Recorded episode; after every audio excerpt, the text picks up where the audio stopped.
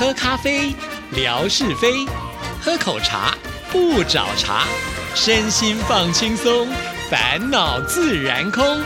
央广即时通，互动更畅通。亲爱的听众朋友，大家好，欢迎收听今天的央广即时通，我是谭志毅。今天是星期二，吓你一跳的时刻，志平来了，志平你好，嗨，大家好，我是夏志平，志毅你好，各位听众啊，这个又是一个礼拜没有见了，好想念大家哦。我相信很多听众朋友也都会很想念这个单元呢，因为最近呢，呃，很多的听众朋友透过各个管道来参加我们的活动，因为不见得每一位听众朋友都有微博嘛，所以有些听众。朋友呢就会透过这个 email 啊，或者是有些人呢啊没有办法在上面留言，可是可以透过私讯的就跟志毅说啊，好喜欢这个节目这个单元哦。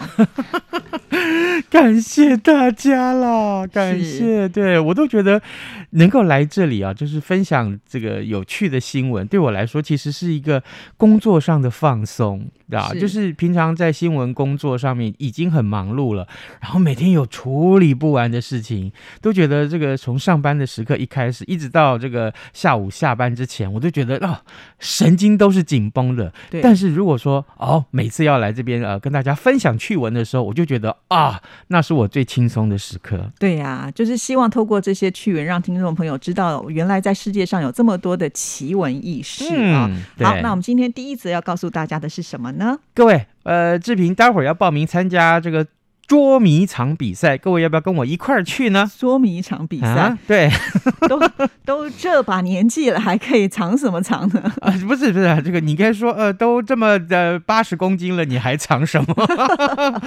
没有啦，是这样子，这个趣闻太有意思了，世界捉迷藏比赛的冠军已经出现了哦。怎么说？根据报道呢，这个事件是发生在今年的一月份啊。有一名十五岁的孟加拉国的男孩，他呢，呃，在跟这个朋友们在玩捉迷藏的时候，哎，不小心跑到一个货柜箱里面去躲着。嗯，这一躲呀，没想到他意外的把自己反锁进这个货柜了，还有呢，就在里头睡着了。嗯。然后呢，呃，这个当天晚上，这货柜啊就被这个运上了货轮，然后开往另外一个国家。这另外一个国家就是马来西亚了。这么远？是。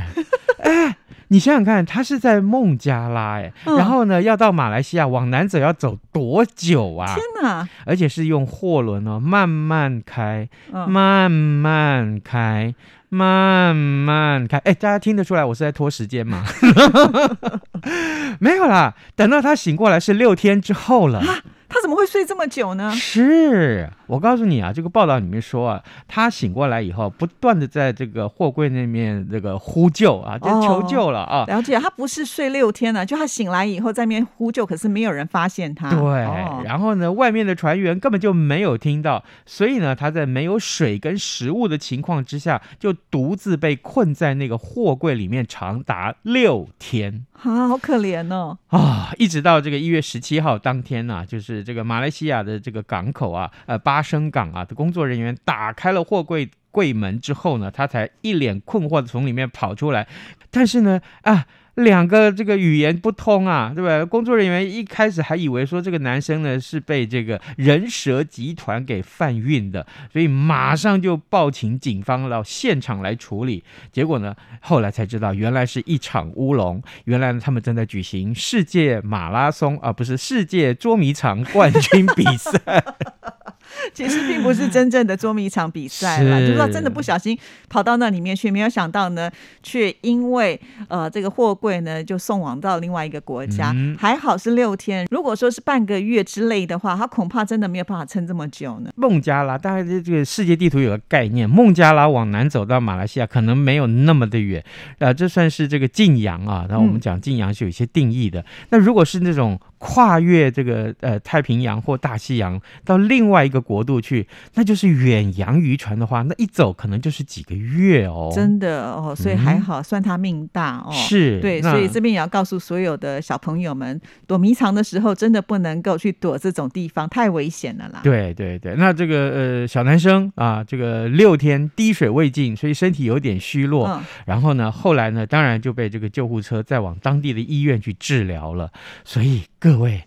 玩躲猫猫没有关系，好吗？啊，但是不要躲到货柜里面去，因为你不知道自己是不是会被锁起来，或者你不知道你接下来这个重见天日的时候是在哪一个国度，好吗？哦，这搞不好可以申请这个金氏世界纪录，就躲猫猫躲到别的国家去。是啊，是啊，哦，好，来，接下来我们再来看这个，哎，嗯这个接下来这个趣闻就让我想到，其实我经常干这种事什么事啊，？什么事呢？就是大家听听看，我先说啊，嗯我先说这个新闻，美国有一名网美叫做 Annie，她呢就在抖音上面呢啊分享啊呃这个一段影片，其实她在这个抖音上面已经有十点八万的粉丝了，这算一个还不错的网红了啊。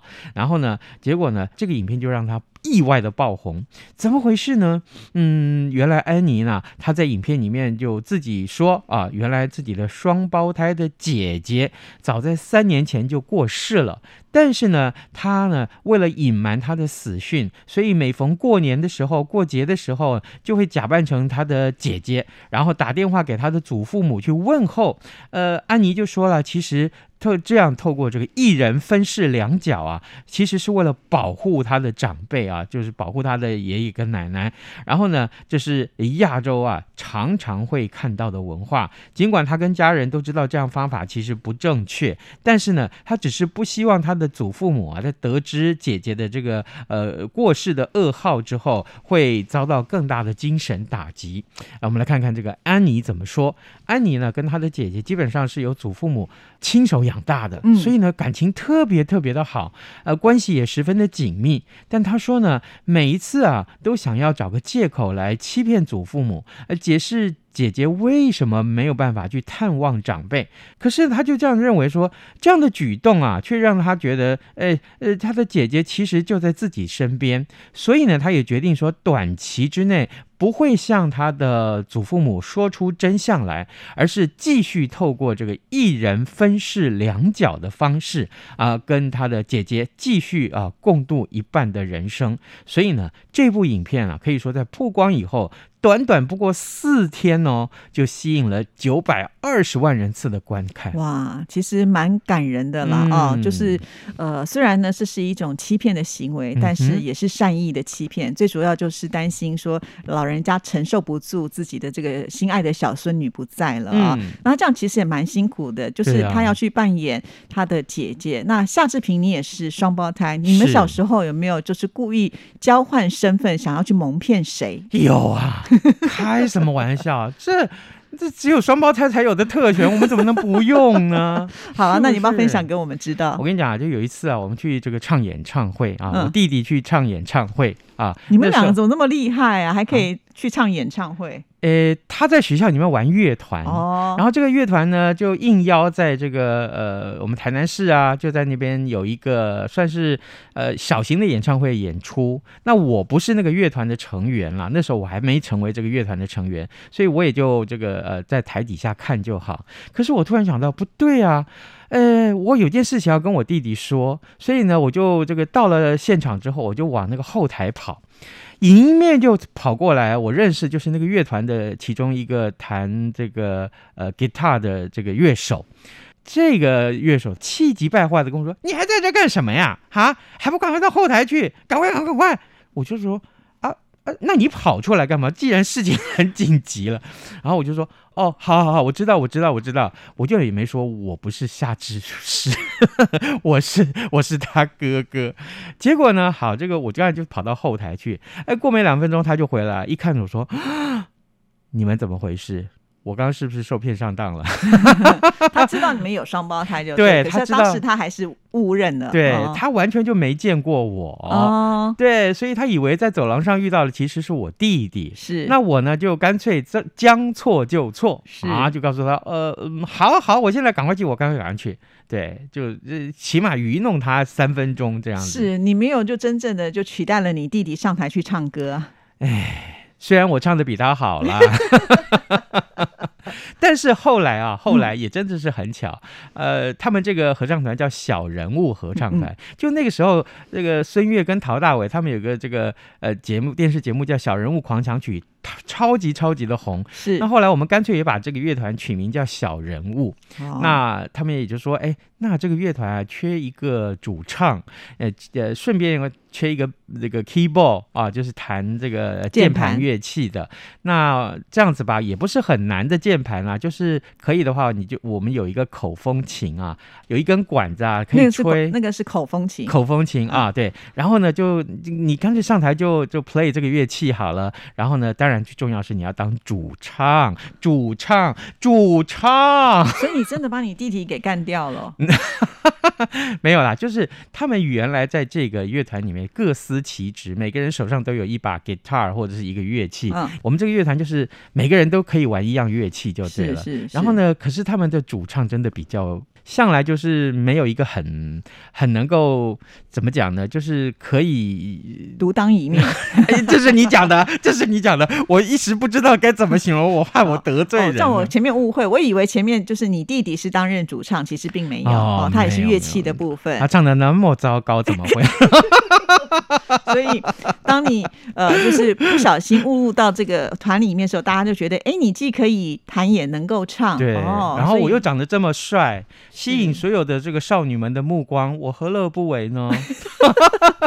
各位，今如果我们这这么，帅的话，那你弟弟应该也是跟你一样啊。他就是差一点啊。我们这集是怎样？你还说你兄友弟恭嘞？你今天根本就是把你弟弟踩在脚下。对哦，我不是兄友弟恭吗？此刻开始，各位，刚刚我们所讲的故事，你稍微打个几个折扣就好了，好吗？哦，对，所以这个就是双胞胎比较有趣的部分，跟听众朋友做分享哦。是、嗯好，双胞胎是同年同月同日生，是对不对？好，可是呢，以接下来有一个家庭，他们全家三口都是同月同日生，啊，这么巧，嗯。不得了了，呃，夫妻庆生的时候，突然，呃，这个妻子生了一个女儿，哦，这怎么回事呢 这？这这好这好悲惨呢！一家就是生日的时候只有一个一年只有一天，就是明明有三个人，可是呢只有在同一天可以庆生。他们一年只能吃一个蛋糕，然后呢，这没有办法说三个人吃三个蛋糕，这对他们来说是非常奢侈的事情。是哦，怎么会这么巧？哎，夫妻同一天生日其实不多见嗯啊。那如果说他们的孩子又是同一天生日，那就太神奇了。美国媒体就报道，在阿拉巴马州有这么一对夫妻，哎，他们的生日是正巧落在同一天。然后呢，去年十二月十八号的时候，他们去餐厅用餐，一起庆生。结果呢，哎，这个妻子在吃饭的时候啊。突然啊，哎，这个肚子好痛，哎，羊水意外就破掉了。那于是乎，他们就立刻到医院去生产，结果迎来两个人的第一个女儿。原先呢，预产期是十二月二十七号，也就是说，呃，距离他们的夫妻俩的生日只有九天的差距，那使得这个呃老婆就不希望自己女儿的生日跟这个两个人是同一天，因为她希望女儿可以拥有自己的生日。啊，是啊，哎是啊，对，我们来看一看，这个老婆是在一九九六年的十二月十八号出生的，那老公是在一九九八年，比他还小两岁，也是在那一年的十二月十八号出生的。报道里面还告诉我们说，这种特殊情况发生的几率是十三点三万分之一。哈、都不会忘记对方的生日，嗯都不用担心，对不对真的也不会忘记女儿的生日。这件事情可能对很多记性不好的听众来讲就非常顺利。就是啊，好，那我们今天呢要送给听众朋友呢，换成是致意的朋友所写的一本书啊，这本书叫做《黑犬》啊、那作者的名字呢叫做林一福。那我这位朋友呢，除了文笔好之外呢，也很会拍照啊。嗯在书里面有很多他自己亲自拍的照片，而且呢，我也经常拿他的照片呢放在微博上跟听众朋友做分享啊，哦把这本书送给听众朋友。那我们今天要出什么题目呢？很简单，很简单。来，这个呃，我们要请教各位听众，就是刚刚我们说的这一则趣闻，好不好？这一家有几口人，然后他们的生日在同一天，哦，很简单呢，，对，很简单，就跟？志平家还有我们家是一样的。是的啊。好，知道答案的听众朋友呢，赶紧到微博呢去写下来哦。那下个礼拜就会抽出一位幸运的听众朋友，可以得到这一本书《黑犬》。谢谢志平 OK，拜拜